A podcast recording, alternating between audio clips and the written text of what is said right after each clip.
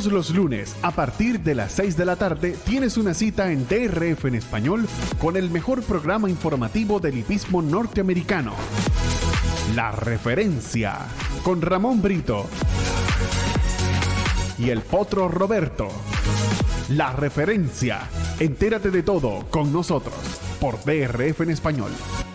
Aficionados hípicos, bienvenidos a la tertulia favorita de ustedes, de los hípicos de habla hispana, y no es otra que la referencia aquí en DRF en español. Les saluda Roberto del Potro Rodríguez, acompañado de Ramón Brito, el 30G, Randy Albornoz, a cargo de los controles, un programa que llega a ustedes presentado por DRF Bets y DRF Formulator. La referencia, la tertulia de todos ustedes, de todos los hípicos de habla hispana, la única, la original, llega a ustedes también presentado por Del Mar, Woodbine y Kentucky Downs. Tenemos mucho, pero mucha tela que cortar. Antes de comenzar a cortar esa tela, queremos agradecer a los hipódromos de Del Mar, Woodbine, Kentucky Downs, también a Naira y a Parks por el apoyo brindado la semana pasada, Naira específicamente el día del Traverse, Parks lunes y martes, hipódromos que se han unido a esta visión de eh, DRF en español y por supuesto esta semana emocionados porque el jueves, Dios mediante, se estará transmitiendo por primera vez en la historia desde Kentucky Downs en español. ¿Saben dónde? Sí, ya lo sabe, aquí, en esta plataforma. Brito, bienvenido a la referencia. Gracias, Roberto. Un abrazo, un abrazo para nuestro hermano Randy Albornoz y un abrazo a todos los amigos que ya están en sintonía del programa, aquellos que se van incorporando poco a poco y a quienes nos ven en diferido, porque como ustedes saben, todos estos programas quedan disponibles en el archivo de este canal, el canal de YouTube de DRF en español, la Casa de los Hípicos de Habla Hispana, nuestra casa su casa. Y de nuestra parte, bienvenidos a la tertulia favorita de los hípicos de habla hispana, la referencia. Y efectivamente una semana histórica, así como lo decíamos hace, hace una semana, de hecho, un par de semanas, cuando estábamos prestos para cumplir con ese hito histórico en el hipismo de habla hispana de ser el primer canal en transmitir desde Woodbine en la jornada del Queen's Play. Bueno, ahora somos el primer canal eh, informativo hípico de habla hispana en transmitir desde Kentucky Downs. Todos los días de carrera, son siete días de carrera y los siete días de carrera ustedes van a contar con la transmisión, comentarios, análisis y pronósticos del equipo de DRF en español en vivo y directo desde el propio lugar de los acontecimientos, es decir, desde el hipódromo de Kentucky Downs. Así que una semana de grandes expectativas que inicia hoy con esta tertulia Qué bien dices tú, Roberto, eh, hay mucha tela que cortar, así que no me queda sino decirles a todos ustedes que se pongan cómodos, los que tienen su taza de café, disfruten su taza de café y entérense de todo porque aquí comienza la referencia. Y comenzamos, qué mejor aperitivo, ¿no? Que hablar de los dos mejores caballos del mundo, se puede decir, uno en arena, uno en grama, y cuál es el update de estos ejemplares por lo menos así lo dicen los rankings. No lo dice el Potro, no lo dice Ramón Brito. Potro Roberto, no te, equivoques. No lo dice Ramón Brito, lo dicen los rankings mundiales. Flyline es considerado hoy día el mejor caballo del mundo en arena. Y el caballo Baid es, considerado hoy día, además de el mejor caballo del mundo en general, específicamente también en grama. De Baid eh, eh, se había pensado que él iba a correr el fin de semana del Irish Championship. Sin embargo, a última hora y basado en lo que representa el arco de triunfo, es posible que este caballo vaya a correr a Francia el arco de triunfo en el mes de octubre, carrera que muchos consideran la carrera más importante, la carrera de caballos más importante del mundo. Y de no ser así, estoy seguro que está entre los primeros cinco más importantes. Y se imaginan que este caballo llegase a ganar el arco de triunfo. Eh, simplemente hay un estudio ¿no? en cuanto a lo que es la pista. Los, europeos se cuidan mucho de esto. Las condiciones de la pista, si va a estar pesada, si no va a estar pesada. Creo que tanto en Ascot para esa fecha como en, en, en París va a estar, la pista va a estar de, las mismas condiciones. Es cuestión de elegir cuál de las dos carreras, o el Kipco Champion Stakes grado 1 en Ascot, o lo corres en el famoso Arco de Triunfo en París. Ramón, ¿qué opinas sobre esta decisión de Bait? Yo creo que esta va a ser la última carrera que vamos a ver de Bait. Creo que va a ser algo al estilo Frankel, se va a retirar por la puerta grande o eso es lo que esperan. De ganar Bait, de ganar, de correr en el arco del triunfo y ganarlo, ¿lo colocarías tú en el mismo pedestal de Franco o todavía estaría un poco por debajo? Es difícil, porque entonces ahí caemos en, lo mismo de las comparaciones. Las comparaciones nunca van a ser positivas. Toda comparación es odiosa al final.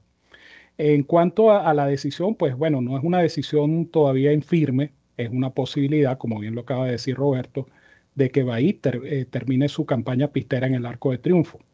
Eh, en principio se decía que no, pero los rumores en las últimas semanas o en los últimos días apuntan a que sí. Pero eh, las personas encargadas del manejo del caballo han dicho que no hay que apresurarse, que no hay que sacar conclusiones todavía a priori, falta todavía básicamente un par de meses para esta competencia, un poco menos de dos meses. Ahora sí sería interesante verlo en el arco de triunfo, eso sí. Yo particularmente, perdón, yo particularmente quisiera verlo en el arco de triunfo porque es una carrera, vamos a decir, de mayor trascendencia, ¿no? A nivel histórico y ver correr a Bait en, esa milla y media eh, sería algo realmente interesante.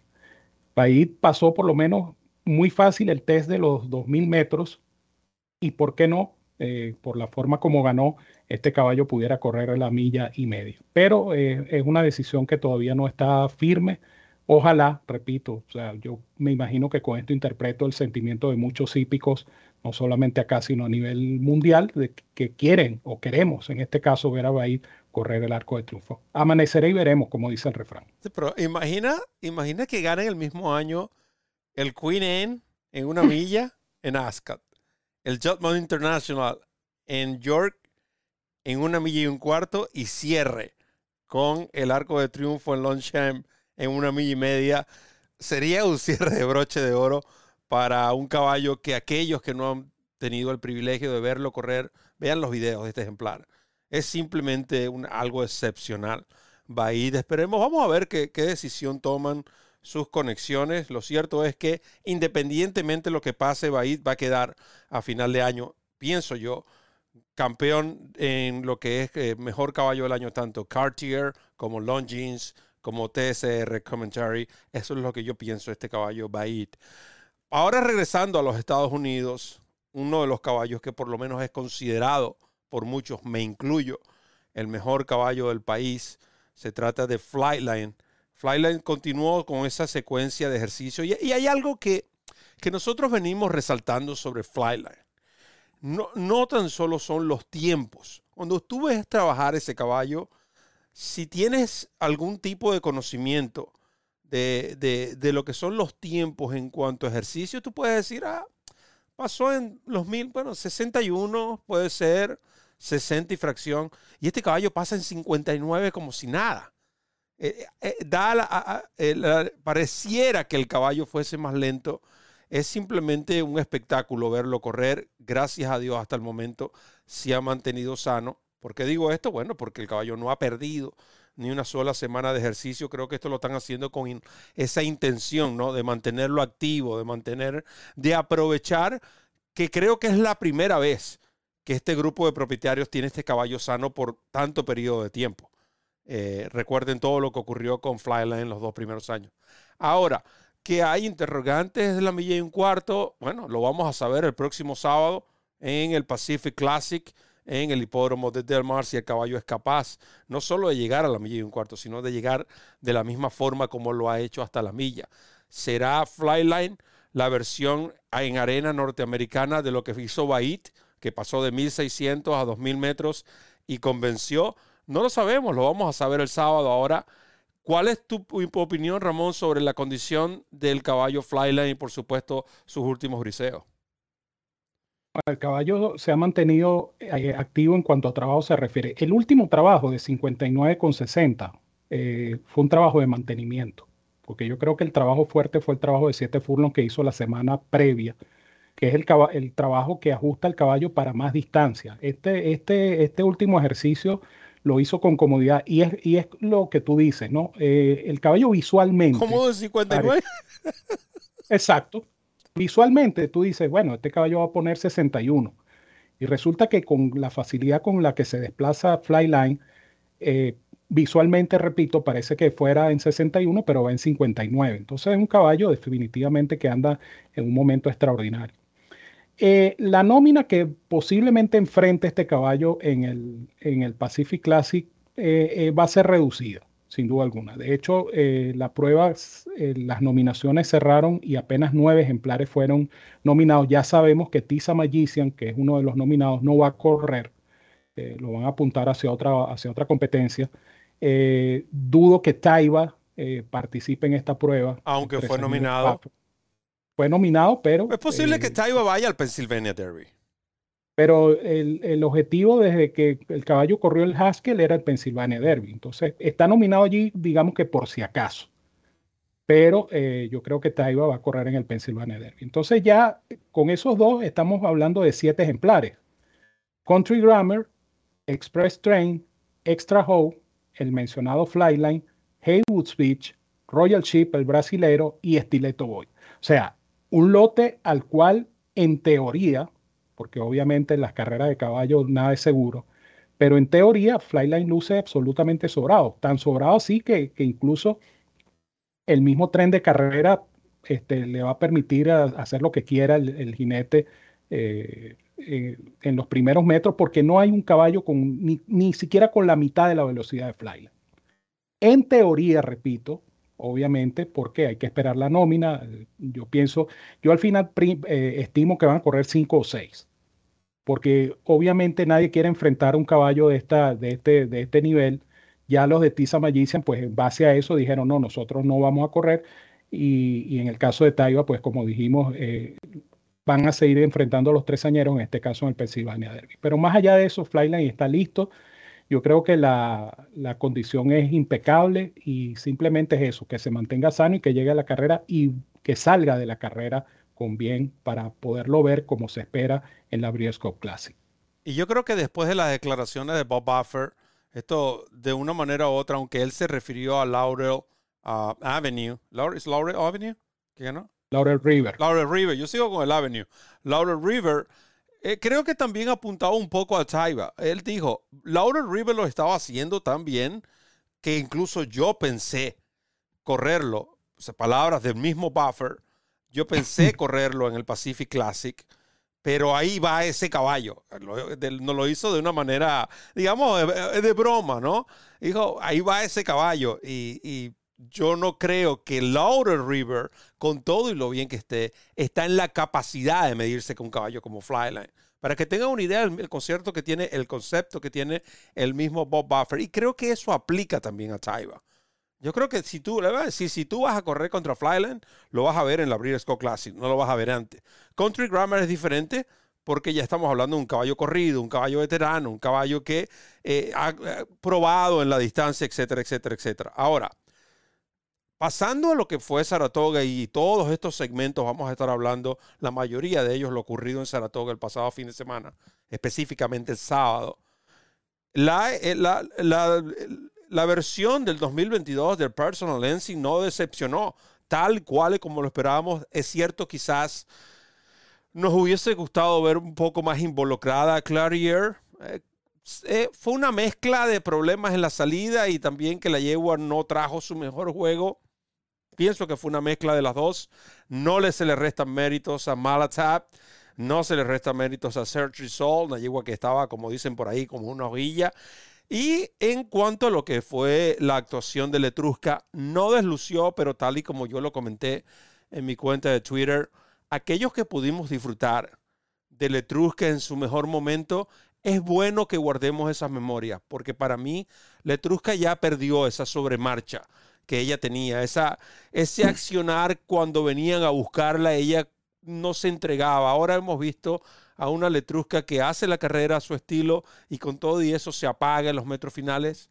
Creo que estamos viendo los últimos días de su carrera, si es, si campaña pistera, si es que ya no lo vimos. En lo personal creo que es así. Ojalá que la yegua reaccione y veamos una super letrusca en la Breeders' Cup Dista, pero sin embargo, por lo que hemos visto, eh, simplemente eso, ¿no? Eh, aplausos y no se le quita ningún mérito, ni que es la campeona en pista de arena del año pasado, ni que ganó todas esas seguidillas eventos de corte selectivo, pero definitivamente para mí creo que los mejores días de Letrusca pasaron. Sí, totalmente de acuerdo. Eh, Letrusca tuvo un tren de carrera muy cómodo el pasado sábado en el Personal Engine 24 y 48 prácticamente los dos primeros eh, tramos y, no, no, se sostuvo en la delantera. Es decir, ella, ella aceleró, de hecho pasó en 1.11 con 74, es decir, aceleró un poquito el paso de los 800 a los 1200, pero de nada sirvió porque la llegó al final. Cayó derrotada por Sergio Sol y Malatat, que protagonizaron un final similar al de las Kentucky Oaks del año pasado, cuando llegaron efectivamente primera y segunda en final cerrado.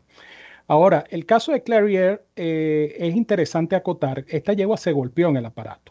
Hay un video que, yo retuiteé, de hecho, en, la cuenta, donde la yegua se puso sumamente nerviosa en el aparato, se golpeó no una, sino dos veces. Y eh, leí una información que no pude confirmar, donde el entrenador Asmussen decía que la yegua se cortó la lengua en ese, en ese, en ese interín, pues en ese, en ese proceso de darse golpes ahí con la puerta del aparato aparentemente eh, una cortadura considerable que requiere hasta puntos de sutura. Cosa, repito, que no pude confirmar, pero eh, la fuente aparentemente es confiable y decía eso eh, el entrenador Asmuse. Entonces es una carrera para Clarier que es totalmente descartable. La yegua simplemente, es decir, si se da esa cantidad de golpes antes de la partida, si es cierto lo que se, lo que se dice de que se rompió la lengua, o sea, no podías esperar otra cosa, sino que la yegua eh, corriera como corrió. Yo el Rosario más bien fue muy conservador en el sentido de no exigirla más de la cuenta. Él la llamó a correr en, la curva lejana, la yegua no le respondió, la dejó tranquila, simplemente esperando una nueva oportunidad. Lo que sí eh, voy a ser enfático es en esto. No le pueden tomar en consideración esa carrera Clavier porque tuvo evidentes atenuantes antes de la partida. Sin embargo, eso no le resta méritos a Malatat, ¿no? Que de hecho, de las siete veces que se han enfrentado en cinco de estas, Malatat ha ganado tres y en dos ha terminado, o sea, es decir, ha, terminado por delante de Clarier en cinco ocasiones. Esto, estas hermanas se van a seguir viendo las caras por mucho tiempo, Dios mediante, veamos estas yeguas correr el próximo año, no sabemos, sabemos, lo que sí sabemos es que ambas pertenecen a grupos de propietarios que su enfoque principal es la cría. Y es, allí, eh, este año, Ramón, pudiéramos ver al final de año irse tres, tres de las grandes yeguas, Clarier, Malatab y Letruska. No lo sabemos, pero de nuevo, está en, está, en el, está en el tapete. No nos sorprendería si llegara a suceder. Lo cierto es que la Breeders' Scout Staff se continúa perfilándose como una carrera este año a seguir podemos, Ramón lo dijo, podemos hablar de una mejor versión de Clarier, podemos ver de nuevo a Malatap, Search Results, y por ahí vienen las potrancas Secret Oath y por supuesto la líder de la generación Nest. ¿Se imaginan una Breeder, una Scotty Staff con todas esas yeguas? Será un, algo estilo, aunque ya fueron dos, Beholder y Somber, eh, acapararon ese año la atención, pero se perfilan las carreras de las Breeders' Cup en, el hipódromo de Kilnen. Creo que de la manera como se están confeccionando los lotes, creo que va a ser bastante interesante disfrutar esto. Pero fue una buena competencia, no hay que restarle méritos a, como lo dije, a Malatat, una yegua que ha corrido 12 veces, 8 victorias, 3 segundos, un tercero, es decir, 100% en el dinero. Nunca ha salido de allí. 2.378.000 dólares en eh, dinero metal, ganancias metálicas producidas. Su único tercer lugar fue precisamente en esa Breeders' Cup de D-Staff del año pasado, donde la yegua eh, lamentablemente ese, se lanzó a correr tarde, llegó muy cerca de la ganadora March Lorraine, por cierto que sorprendió a propios y extraños. Lo cierto es que nosotros vamos a aprovechar, vamos a hacer nuestra primera pausa. Estén pendientes porque se viene mucho más. Y recuerden que hoy continúa el segmento que ustedes pidieron. ¿Qué dicen los hípicos? Preparen sus preguntas, eh, anécdotas, todo lo que quieran compartir a través del chat aquí en la tertulia de los hípicos de habla hispana, la original. Y es aquí en DRF en español. Ya volvemos. DRF en español presenta el único lugar donde las olas se encuentran con el Thor del mar, con el mejor nivel, los mejores jinetes. Disfruta de toda la cobertura ahora en tu idioma, con la mejor experiencia, noticias, entrevistas y pronósticos. Porque solo en Del Mar, ganar es más sabroso. Por DRF en español.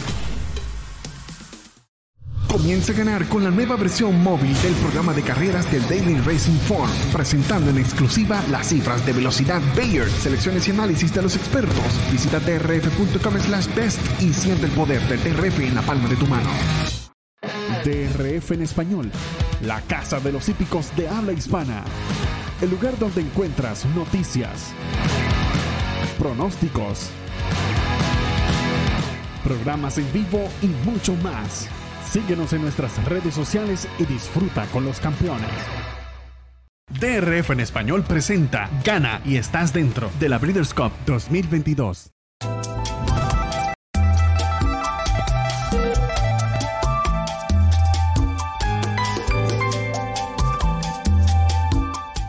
En la primera columna de la actuación del ejemplar aparecen especificados el día, el mes y el año de la carrera seguidos de un número que representa el número de la carrera dentro de esa reunión.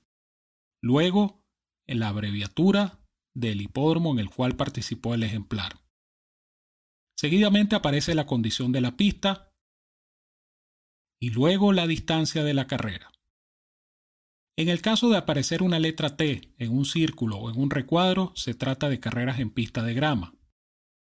En el caso de aparecer la letra A, se trata de pista sintética. Cuando aparece una letra X encerrada en un círculo, se trata de una carrera en pista de grama que por razones de fuerza mayor tuvo que ser disputada en la pista de arena. Luego aparecen los tiempos parciales de la competencia y el tiempo final de la misma.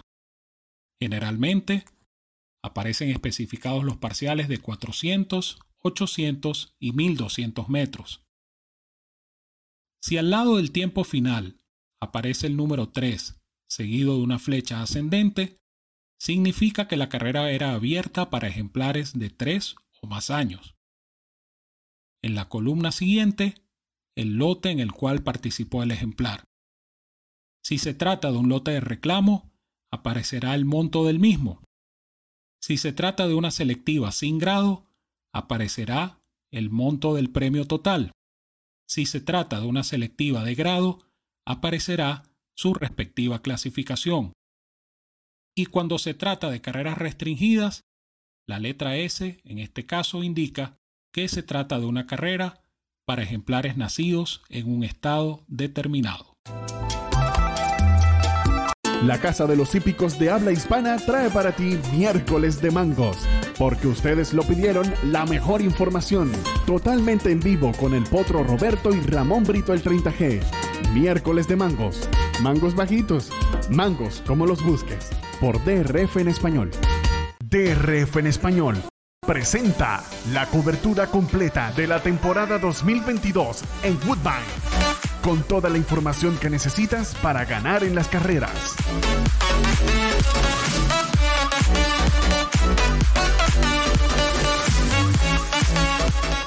Análisis, pronósticos, entrevistas, noticias y mucho más. Woodbine, siempre en tu idioma, por DRF en español los lunes, a partir de las 6 de la tarde, tienes una cita en DRF en español con el mejor programa informativo del hipismo norteamericano. La referencia con Ramón Brito y el potro Roberto. La referencia. Entérate de todo con nosotros por DRF en español. Continuamos con la referencia a través de DRF en español, la casa de los hípicos Diablo Hispano, un programa que llega a ustedes presentado por DRF Pets, DRF Formulator, también por Kentucky Downs, Woodbine y Del Mar, nuestros patrocinantes para esta semana. Entre sábado y domingo se disputaron dos competencias que garantizaron puntos para un puesto, puntos, escúchame a mí, ya pensando en el Kentucky Derby, puestos a los ganadores para las Breeders' Cup en Spring tanto la versión hembras como la versión machos. Me refiero al Pat O'Brien el día sábado y al Valerina ayer eh, domingo en Saratoga, el Pat O'Brien en el hipódromo de, eh, Del Mar.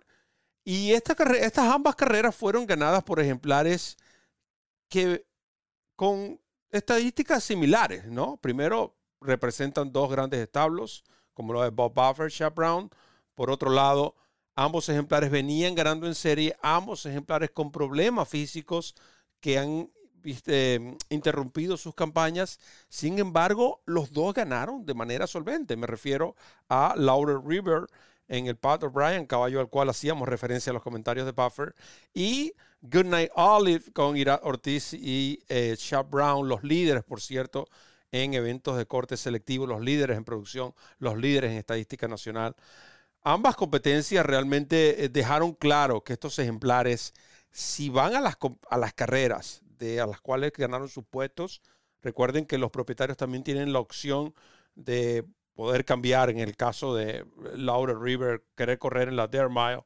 Siempre la Breeders' Escoba se puede, pudiera hacer esos ajustes eh, de eh, cambiar los cupos siempre y cuando el caballo califique para los mismos. Pero si apuntan a la sprint, Breeders' Cup Sprint y Breeders' Cup Philly Sprint, estos ejemplares realmente van a tener primera opción. Mira, eh, el, tema con este Laurel River es que él clasifica es para la Dare Mile, y no para, no para el sprint.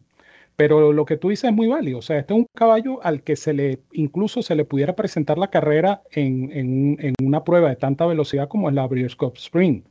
Porque la forma como ganó este caballo, es decir, el tipo de caballo que corre colocado, que corre a la saga de la velocidad, y la aceleración que mostró este caballo cuando JJ Hernández lo llamó a correr fue notable hay que destacar dentro de la misma carrera eh, el bajón de Speaker's Corner, dando la ventaja que siempre hemos comentado, los caballos de la costa este, cuando viajan a la costa oeste, no necesariamente son igual de exitosos, pero yo vi un Speaker's Corner disminuido. Definitivamente este caballo pareciera no estar en su mejor momento porque ante ese lote, independientemente del viaje, etcétera, etcétera, yo creo que eh, era de esperarse una mejor carrera del caballo de Godolphin. Lamentablemente no fue así. Pero eso no le quita el crédito y el mérito al caballo de Judmont, eh, que repito, mostró una aceleración tremenda. Eh, una aceleración que le permitiría eh, eso, ¿no? Tener, tener esa posibilidad de correrlo en la sprint, que es un furlong menos, y es una carrera donde cuando hay muchos ejemplares veloces se presentan estos casos. Fíjense ustedes lo que pasó el año pasado en Del Mar una carrera donde la velocidad colapsó, terminó ganando un caballo que vino de atrás que llamado Aloha West. Esa, esa situación es factible en una carrera como esa. En la Dare Mile eh, también habría que ver cuál es el destino eh, principalmente de Life is Good. Si Life is Good definitivamente corre en, en, en la Classic o corre en la Dare Mile. O sea, son opciones que tienen, ¿no? Como bien dijiste tú, Roberto, son opciones que tienen las conexiones de este caballo Laurel River, que más allá de eso se vio muy bien, muy, pero muy bien. En la carrera de yeguas, bueno, esta es una yegua que va en ascenso, Goodnight Olive. Eh, ella le tocó una prueba de fuego eh, difícil, porque estamos hablando de un ejemplar que no había corrido nunca un evento selectivo, ni siquiera listado. Una yegua que venía, sí, de cuatro triunfos de manera consecutiva, pero en una campaña muy espaciada, porque se nota que no es una yegua que tiene una salud eh, a toda prueba, pero impresionante la forma como esta yegua pasó con mucha comodidad, ganó con mucha facilidad, demostró eh, que sí tiene la, la, capacidad para correr contra las mejores yeguas. Ahí corrió Sisi, que defeccionó. Yo creo que Sisi definitivamente cuando le toca partir por dentro es otro ejemplar y Obligatory, que tuvo sus problemas, tuvo sus bemoles durante la carrera. Pero la carrera en sí de Goodnight Oli fue muy buena y la Philia Spring es precisamente en este tiro de 7 furlong. Entonces, esta yegua eh, definitivamente tiene el, vamos a decir, la capacidad corredora y la forma reciente como para dar un buen espectáculo en esa competencia. Sí, y hablando de, carreras de sprinter y o carreras eh, de distancias intermedias. Eh, yo creo que también van de la mano, ya que nos estamos enfocando en la Breeders' Cup.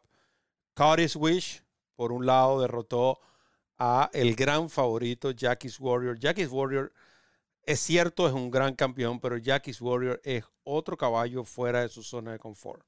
Primero en los 1400 metros, aunque él ha ganado, ha llegado a ganar hasta 1600, pero cuando él tiene esa pelea de tú a tú, y, y, créanme, yo no sé si es que Rosario sabía lo que tenía en el ejemplo, lo que traía y quizás hubo un poco de confianza, pero vi muy, muy cómodo. Yo creo que Jackie's Warrior era muy, mucho más rápido que Pipeline. No sé si esa pelea realmente fue necesaria eh, Jackie's Warrior pudiera, pudiera irse, pero de nuevo, los jinetes son los que están encima de los caballos, no nosotros. Ellos saben mucho más que acá, los que estamos del otro lado. Pero no creo que esto le reste méritos a la gran atropellada de Curtis Wish, un caballo que definitivamente impresionó con esa victoria el pasado sábado. Impresionó en cuanto a lo que es dividendos e impresionó en cuanto a performance otro ejemplar de Bill Moore, otro hijo de curling, hablando de curling, hemos mencionado a Nest, a Malata, a Clarier, como dicen los fanáticos en el chat, y ahora Corey Sweet, curling por todos lados, Godolphin ganando también en carreras de sprinter, para que aquellos que creen que Godolphin no gana en carreras de sprinter, Godolphin ganando en carreras de sprinter. ¿Cómo viste, esta, ¿Cómo viste esta competencia antes de hablar, por supuesto, de la victoria de Jack Christopher? Mira, eh, yo creo que hubo un exceso de confianza por parte de Joel. Eh, es lo que puedo pensar, porque Jackie Warren un caballo con una velocidad explosiva. Y yo creo que si hubiese tomado la iniciativa, eh, él hubiese dejado atrás a Pipeline. Y, al no hacerlo, ya esta pelea innecesaria pudo haberlo afectado. Y eh, también en la recta final yo creo que Rosario a lo mejor estaba consciente de que no traía mucho caballo porque él, él evitó arrear y pegar hasta donde le fue posible. Lo que pasa es que cuando él voltea, se da cuenta que viene aquella tromba llamada Cody Switch, entonces él recurre al látigo, arrea, etcétera, pero ya el, empuje que traía el otro caballo era definitivamente Ramón, Ramón, disculpa, hay algo, hay algo que hay que aclarar. Y, quizás a veces cuando se escucha este concepto, los fanáticos tienden a confundirlo, o algunas personas tienden a confundirlo. Cuando, cuando dice que la, la, pista está demanding, no necesariamente está diciendo que la pista está pesada. Cuando la pista dicen que está demanding, es, es, es eso, es precisamente eso. Está siendo un poco más exigente con los ejemplares. No está tan pesada, pero tampoco está rápida. Eh, eh, se le ha dado ese concepto que ahora, sobre todo en Saratoga, es muy, es muy popular. Escuchar en las tardes, oh, mira, pero es que la pista está demanding. El mismo Top Pletcher lo dijo eh, hace dos semanas. Steven Asmussen también. hay algo que tenemos que tomar en consideración. Esto pudo haber jugado. Sí, un factor importante en alguna de las competencias, más sin embargo, eh, yo creo que Jackie's Warrior eh, o simplemente le pegó la carrera anterior o no estaba al 100% o esa pelea inicial le pasó factura en los metros finales. Lo cual, eh, igual, pues como hemos dicho en los comentarios anteriores, hay que darle todo el crédito a este caballo Cody Swish, que es un ejemplar que pudiera apuntar incluso a la Breeders' Cup Mile por esa atropellada. Yo creo que es un caballo más de la milla que de, que de 1200 metros, viendo a futuro lo que puede hacer Cody Wish, porque es un buen caballo, sin duda alguna. O sea, no todo el mundo se puede ganar a Jackie Warrior, sea, sea la condición que sea. Yo creo que la carrera de Cody Wish es meritoria, eh, buen caballo, una historia del lado humano también este, muy tierna, mm. porque eh, le pusieron eh, el nombre en honor a un chico que tiene una penosa enfermedad, pero que su deseo era tener ligar un caballo que se llamara como él. Y mira. la, gente de Godolphin lo complació, le colocaron Cody Wish al caballo y el caballo está resultando ahora un ganador selectivo. Entonces, esas historias bonitas que hacen también del hipismo algo fascinante. Pero muy buena carrera, sin duda alguna, la de este caballo Cody Wish.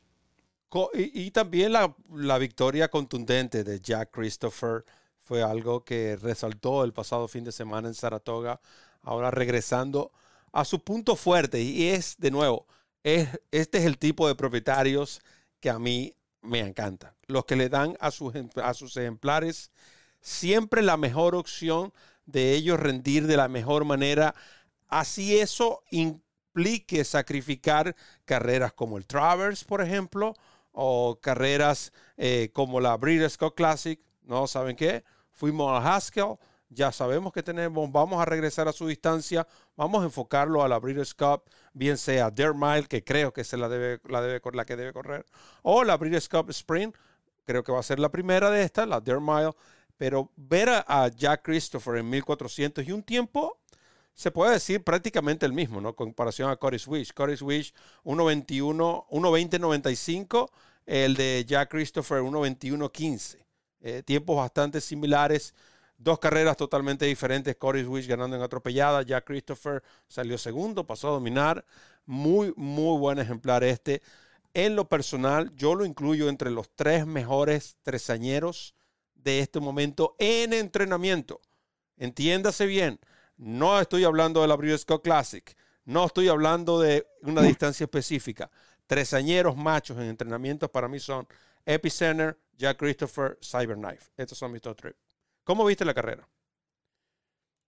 Eh, yo creo que ellos tenían que haber hecho, ellos tenían que haber hecho lo que efectivamente hicieron, ¿no? Eh, vamos a probar el caballo en cuatro codos a ver qué pasa. El caballo no pudo, experimento fallido, vamos a regresar a lo básico, vamos a regresar a la distancia corta o intermedia, que es el fuerte del caballo. El caballo respondió, afortunadamente no le pegó el esfuerzo del Haskell, que era una de las incógnitas que yo en lo personal tenía. Yo decía, bueno, a lo mejor el esfuerzo eh, le pasa factura, pero no, nada que ver. Este caballo se vio muy solvente, se vio bastante bien. Y fíjate que hemos mencionado a Laurel River, a Cody Wish, a este caballo ya Christopher. Eh, esa Mile, con, eh, con la presencia nada más de estos tres caballos, pudiera ser una carrera de cartel. Pudiera ser una de las carreras incluso más interesantes de la jornada de Breeders' Cup del 5 de noviembre porque son caballos que están hechos para estos tiros, son caballos que... Y recuerde que es a cuatro codos y es a cuatro codos. Entonces, eh, va a ser bien interesante eh, ir conociendo cuáles son las intenciones con estos caballos, porque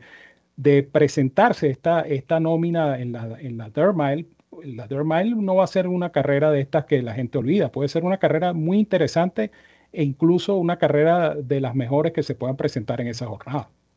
Por eso decíamos a principio del programa cómo se están perfilando estas, eh, eh, se están conformando los grupos de estas Breeders' Cup. Falta mucho, pero eh, hay que esperar que los caballos se mantengan sanos. Pero lo que hemos visto hasta el momento, la Distaff, la Classic, ambas sprint en arena, la, tanto la de machos como la de hembra, existe la posibilidad de ver recuerden que la Breeders' Cup Turf Sprint es mixta. De nuevo, la Breeders' Cup Mile eh, una carrera donde pudiéramos contar con la presencia de Motor Games. Eh, en fin, estas Breeders' Scout en el hipódromo de Kinland van a ser simplemente un espectáculo. Recuerden que hace dos años se disputó ahí, pero lamentablemente eh, por motivos del COVID-19 se hizo sin público. debido a eso, incluso la Breeders' Cup le dio a Kinland la oportunidad de ser los anfitriones una vez más para este 2022 una Breeders' Cup que usted va a poder disfrutar del desayuno, de ese buen desayuno que tiene dos años comiéndoselos en la Breeders' Cup con nosotros. Bueno, usted lo va a disfrutar de nuevo este año. Vamos a aprovechar, vamos a hacer otra pausa. Preparen sus notas, sus preguntas. Se viene la sección ¿Qué vienen los hípicos? ¿Qué dicen los hípicos? Y saben también que viene Epicenter, el Travers. Ya volvemos. DRF en español presenta el único lugar donde las olas se encuentran con el Thor del mar, con el mejor nivel, los mejores jinetes. Disfruta de toda la cobertura ahora en tu idioma, con la mejor experiencia, noticias, entrevistas y pronósticos. Porque solo en Del Mar, ganar es más sabroso. Por DRF en español. Comienza a ganar con la nueva versión móvil del programa de carreras del Daily Racing Form, presentando en exclusiva las cifras de velocidad Bayer, selecciones y análisis de los expertos. Visita drf.com slash best y siente el poder del DRF en la palma de tu mano. DRF en español, la casa de los hípicos de habla hispana. El lugar donde encuentras noticias, pronósticos programas en vivo y mucho más. Síguenos en nuestras redes sociales y disfruta con los campeones. DRF en español presenta Gana y estás dentro de la Breeders' Cup 2022.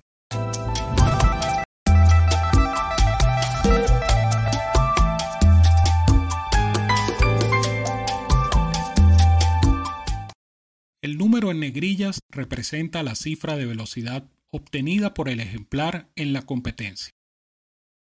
Seguidamente aparecen dos números. El primero de ellos representa el puesto de partida del ejemplar y el segundo la cantidad de ejemplares que participaron en dicha competencia. Las siguientes cuatro columnas indican, la primera de ellas, la posición del ejemplar en los primeros metros de la carrera, y las otras tres, la posición del ejemplar en puntos progresivos distintos de la misma competencia. El número pequeño al lado del número de la posición indica la cantidad de cuerpos que separaban al ejemplar del puntero. En caso de que el ejemplar estuviese en el primer lugar, entonces indica la cantidad de cuerpos que separaban a este ejemplar de su más cercano perseguidor. La última de estas columnas representa la llegada final del ejemplar y los cuerpos a los cuales arribó en caso de no haber ganado la competencia. Si el ejemplar en cuestión triunfó en la carrera, es la ventaja por la cual ganó la misma. Luego aparece el nombre del jinete. En la columna siguiente la letra L representando la utilización del medicamento Lasix, el peso que soportó el ejemplar en carrera. La letra B minúscula representando el uso de gringolas. En este caso, la letra F significa el uso de vendas en los miembros anteriores del ejemplar. Mientras que la columna siguiente indica el dividendo final del ejemplar en la competencia.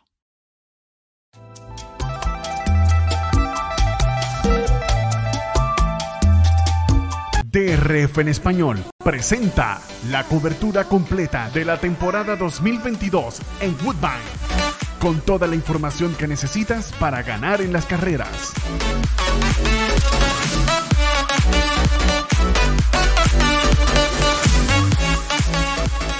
Análisis, pronósticos, entrevistas, noticias y mucho más. Woodbine, siempre en tu idioma, por DRF en español los lunes, a partir de las 6 de la tarde, tienes una cita en DRF en español con el mejor programa informativo del hipismo norteamericano. La referencia con Ramón Brito y el potro Roberto. La referencia. Entérate de todo con nosotros por DRF en español.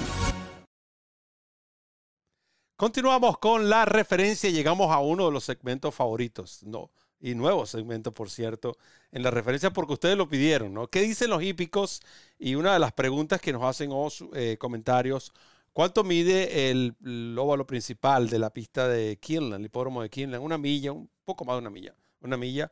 Por eso que decimos que la Dermile se va a correr a cuatro codos.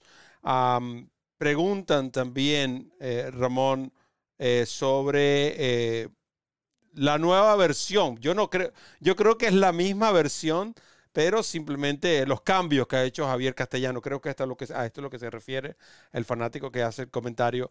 ¿Cómo ves tú a Javier ahora en esta nueva etapa, podemos decir, con nuevo agente y todo eso?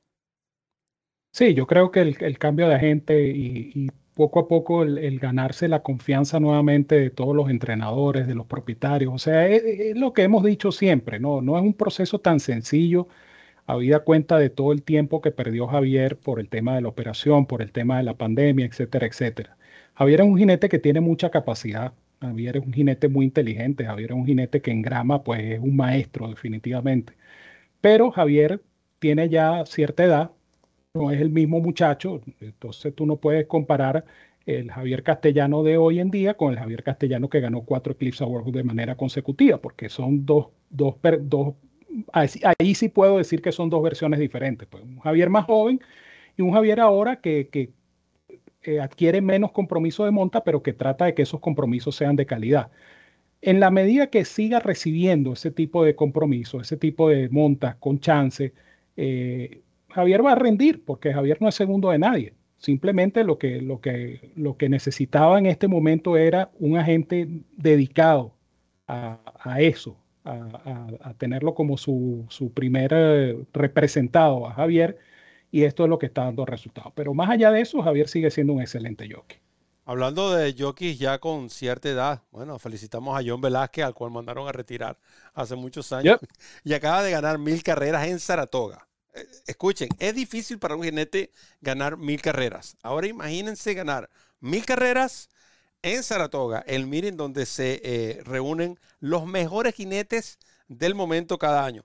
30 años haciendo lo mismo. Johnny V, The GOAT.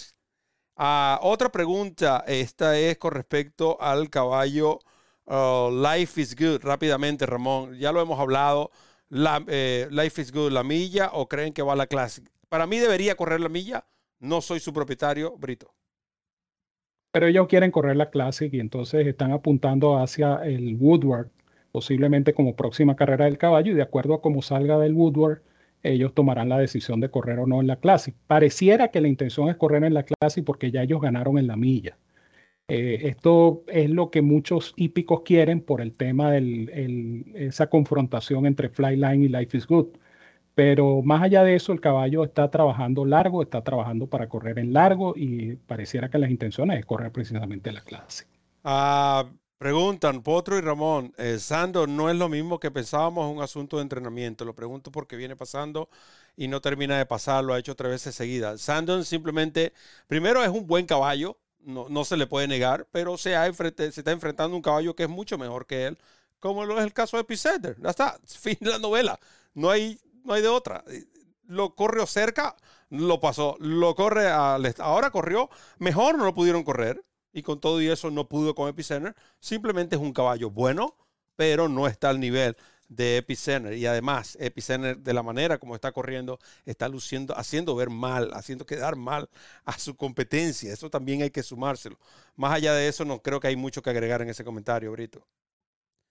No, el tema con Sandon es que es un caballo hasta 1008 un caballo que, corre hasta milla y un octavo, de repente esto, este furlong adicional del Travers eh, le quedó largo, porque efectivamente el caballo inicia su remate, pero no lo culmina, o se queda en la atropellada, lo mismo que pasó en el Kentucky Derby, pero eh, son caballos que están en evolución, ojalá lo veamos como cuatroñero, a lo mejor como cuatroñero, un caballo más maduro, un caballo más hecho, un caballo con mayor experiencia, pues a lo mejor puede rendir más y atropellar mejor.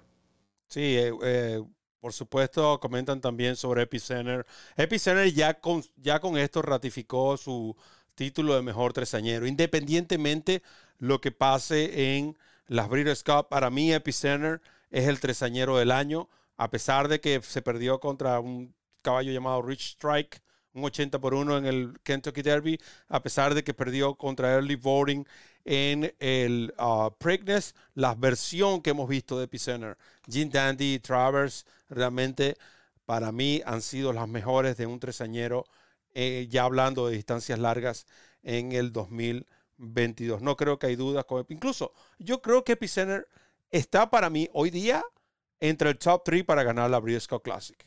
Lo que pasa es que el que está de primero está muy por arriba. La duda la vamos a despejar el próximo sábado. nosotros vamos a aprovechar entonces, ya que estamos hablando de Epicenter, no quiero que se me pase el tiempo. Ramón, eh, seguramente eh, vamos a hablar sobre el Travers, carrera ganada por Epicenter, pero eh, hay que hacer un respectivo sorteo. Fueron cinco las personas. yo estoy tratando acá de doblar los papeles para hacer el, sorteo. Un sorteo que era una superfecta. la superfecta uh, del uh, Travers Stakes totalmente gratis. Participaron 136 personas, de las cuales 9 no cumplieron los requisitos. Es decir, quedaron 127. De las 127, 5, 6 personas, bueno, 5 acertaron. 6 la acertaron, pero uno de los que los acertó no cumplía con uno de los requisitos. O quedaron 5 en juego. Ya tenemos los 5. Vamos a meterlo acá en la gorrita de DRF. Porque eh, el que voy a sacar son una tarjeta digital de 25 dólares, cortesía de este servidor. Eh, simplemente te sabe, a veces nosotros nos da por ahí por regalar, por regalar mango. De los mismos mangos que nosotros recogemos, los regalamos a ustedes. Aquí está, este es el ganador. Esta es su cuenta de Twitter. Manuel 215 99919. Ahí pueden ver. Así que si conocen a Manuel 215 99919, díganle que se acaba de ganar su tarjeta digital de 25 eh, pesos. Yo, por supuesto, lo voy a contactar vía Twitter. Lo cierto es que continúen participando. Vienen muchos concursos aquí en DRF en español de este estilo durante el meeting de Kentucky Downs. Las reglas son bien fáciles. Suscribirse a este canal de YouTube, seguirnos en DRF en español y seguir también a Kentucky Downs. Brito, el Travers. Bueno, el Travers ratificó lo que, lo que habíamos dicho, ¿no? Que Epicenter es el mejor tresañero. Eh, un caballo que definitivamente lo que hizo el pasado sábado fue impresionante. No solamente por, por el hecho de ganar como ganó, sino que el caballo estuvo un poquito comprometido, vamos a decir, en la primera mitad de la carrera. Esto obligó a Joel a mover el caballo en la curva lejana para quitarse el caballo que traía al lado y atacar a Cyberknight, que extrañamente hizo la carrera en velocidad. Esto fue una de las, de las sorpresas que tuvo el Travers. Eh, la forma como Cyberknight se planteó la carrera y no fue precisamente Early Voting el que salió a hacer el gasto. Muy mal la inscripción de Early Voting, lo habíamos dicho. Este, este caballo estaba cumpliendo otro, otro, otro rol dentro de esa carrera, pero yo creo que es lamentable ver este tipo de cosas porque Early Voting pues, terminó muy mal. Eh, Epicenter se proyecta efectivamente como un caballo, yo diría, con bastante oportunidad para la Breeders' Cup Classic, ¿no? Más aún si, si se plantea un tren de carrera como el que pudiera plantearse. Epicenter, eh, recuerden, está corriendo de menos a más y está rindiendo muchísimo. Y yo creo que la demostración fue bastante contundente. Yo quería eh, hacer mención especial de Rich Strike, porque mucha gente ha preguntado, y de hecho en el chat ha preguntado que qué pareció la carrera de Rich Strike. Bueno, el caballo lo hizo bien, mejoró muchísimo en comparación a su carrera del Belmont, que fue una carrera opaca, fue una carrera oscura, pero aquí el caballo perdió el segundo a pescuezo. Quiere decir que por lo menos el caballo cumplió dentro de las expectativas. Rich Strike. ¿Qué van a hacer con Rich Strike en el futuro? El mismo entrenador dijo, no sabemos. Eh, ellos están apuntando ya incluso hacia la campaña como cuatroañero de Rich Strike, pero la carrera para mí fue bastante buena. Ahora, Epicenter definitivamente fue contundente. Hay que felicitar también a Joel Rosario porque con esa carrera eh, implantó un récord de eventos grado, de grado obtenidos en el meeting de Saratoga con 12 y, ganó 60% de las carreras selectivas en pista de grama. O sea que lo que, lo que está haciendo Joel Rosario definitivamente es notable y Rosario es el jinete de Epicenter y particularmente quedé muy satisfecho con la demostración y con la proyección que tiene este caballo de Steven Asmussen. aprovechando que uno de los fanáticos menciona Gun Runner, de nuevo, es difícil hacer esa comparación. Eh, primero estamos hablando de dos caballos, eh, aunque se, aunque llevan el mismo, la misma ruta, entrenados por el mismo preparador, incluso del mismo, son del mismo, pertenecieron al mismo propietario, pertenecen al mismo, al mismo propietario. Es cierto, Epicenter hasta el Travers ya ha registrado cinco cifras Bayer de tres dígitos, incluyendo la más alta, la de 112. Gone Runner hasta el Travers del 2016 apenas había registrado una. Pero recuerden que Gone Runner se hizo más caballo, fue de los, a los cuatro años. Ahí es donde se transformó. No sabemos si Epicenter va a ser, puede transformarse de esa manera. Tiene la proyección para hacerlo, sí, pero no lo sabemos. Además, yo no me enfocaría, eh, en este caso, yo no hablaría de la, de la Breeders' Cup Classic en, tan abiertamente porque hay que esperar el sábado de nuevo. Eh, ¿Qué tanto va a convencer Flyland? Olvídense de los lotes, olvídense de a los caballos que está enfrentando. Es su actuación aislada en una milla y un cuarto.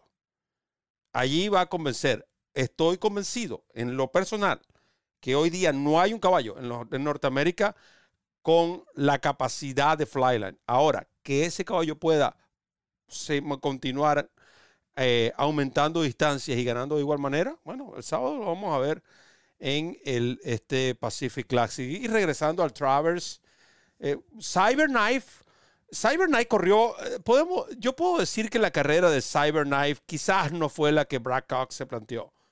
Yo creo que fue una Oh, sí. carrera más que se le presentó, aprovechó la velocidad, es un muy buen caballo y las personas siguen enfocándose. Por ejemplo, eh, he escuchado Rich Strike, Rich Strike, Rich Strike y nadie quiere hablar de, de Cyberknife. Para mí, después de Epicenter, no es porque llegó segundo. La mejor carrera fue la de Cyberknife porque fue la que pudo marcar el paso y con todo y eso los que vinieron atropellando con la sección de Epicenter, ninguno lo pudo pasar en ningún momento. No, y se sostuvo. Se sostuvo, Se eso es lo importante. Es un buen caballo.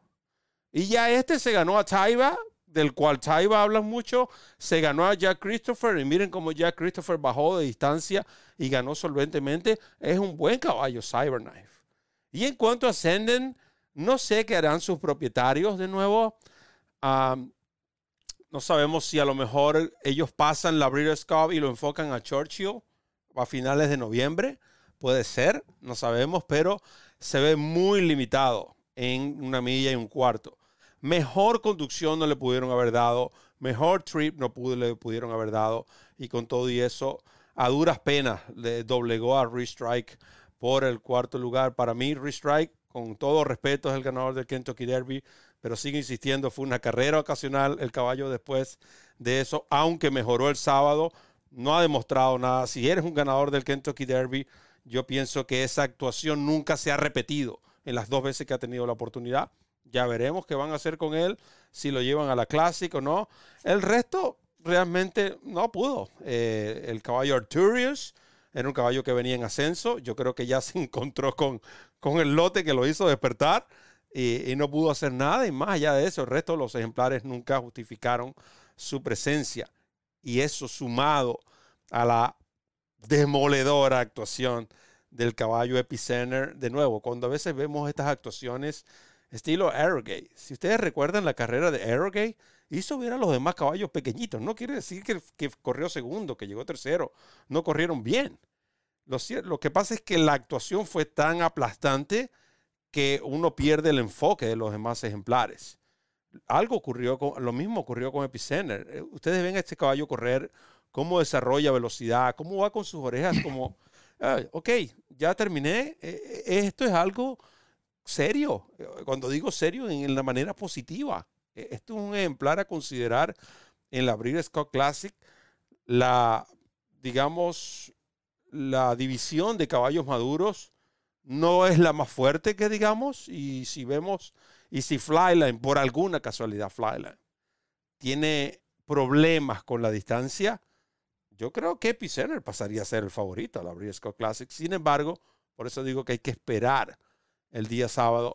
Yo no creo que Life is Good. Yo con Life is Good estoy en la misma condición que con Sender.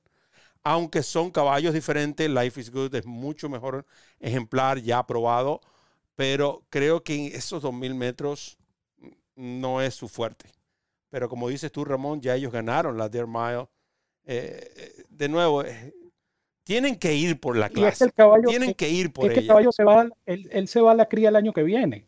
Entonces, eh, la idea es este, intentar en la Classic porque eso le daría más cartel, ¿no? Es, un tema también de proyección a nivel de negocio para la cría, tanto para él como para Flyland, como para muchos ejemplares que van a participar en esa jornada de Breeders' Cup.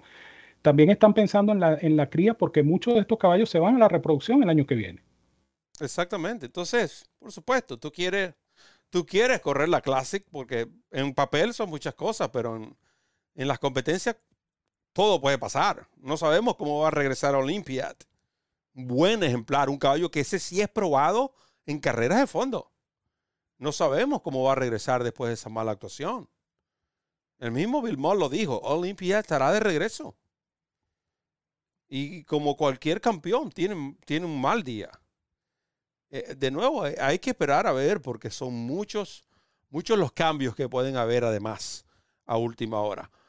Lamentablemente, hemos llegado al final de nuestro programa por el día de hoy. Agradecemos, por supuesto, su participación. Nos gustaría quedarnos por mucho más tiempo, pero en este caso, este servidor que está acá, ahí también tiene otros compromisos y sobre todo el compromiso de comenzar nuestra odisea para lo que será nuestro camino, para lo que será esta transmisión histórica que, que inicia el próximo jueves con Kentucky Downs en español. Brito. Sí, efectivamente. Recuerden entonces que el jueves es un día histórico para nosotros y, ¿por qué no?, para todos los hípicos de habla hispana, porque vamos a ser el primer canal en español en transmitir eh, desde Kentucky Downs todo el meeting. Son siete días de carrera y son siete días de transmisión que vamos a tener en DRF en español para todos ustedes. Así que desde ya los invitamos, por supuesto, a acompañarnos en esta transmisión y obviamente en nuestros programas miércoles de mangos, obviamente el miércoles, al día el viernes. Y ¿Cuándo es miércoles de mango? No, porque de repente a alguien se le ocurre preguntar, mire, ¿y miércoles de mango cuándo es? Bueno, es el miércoles, pues ¿cuál es el problema? Eh, vamos a tener eh, al día con Kentucky Downs el día viernes, ¿ok? Y vamos a tener nuestro programa acostumbrado con Gana y Estás Dentro, pronosticando las competencias de este programa de Breeders' Cup Win and Your Y por supuesto, nuestros productos de handicapping, la referencia y la referencia express que van a estar disponibles como siempre, amén de los pronósticos de Evan Negrón y su cabalgata de ganadores. Todo esto y mucho más para ustedes. Todo esto total y absolutamente gratis, no le cuesta absolutamente nada, como dice el tío Wolf Gratiñán Pérez González.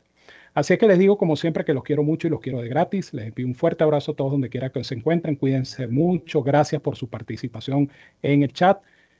Éxito esta semana, que sea productiva. Recuerden, nos vemos el miércoles de Mangos, pero muy importante, nos vemos a partir del jueves con la transmisión desde Kentucky Downs a través de DRF en español, la casa de los hípicos de habla hispana, que es nuestra casa, pero mucho más importante aún, es su casa. Gracias Ramón, gracias a Randy Albornoz que estuvo a cargo de los controles, gracias a todos los fanáticos que estuvieron disfrutando de este programa. Saludo a todos aquellos que lo van a ver en diferido y también un fuerte abrazo a los fanáticos que lo van a escuchar. Recuerden que este programa queda disponible en las mejores plataformas de audio que existen en el mercado. Gracias a Kentucky Downs, Delmar, Woodbine, nuestros patrocinantes por esta semana. Gracias a la autoridad del hipismo, el Daily Racing Form. Se despide. Quien les habló, Roberto El Poto Rodríguez, recordándoles correr la milla extra. Hasta el próximo programa.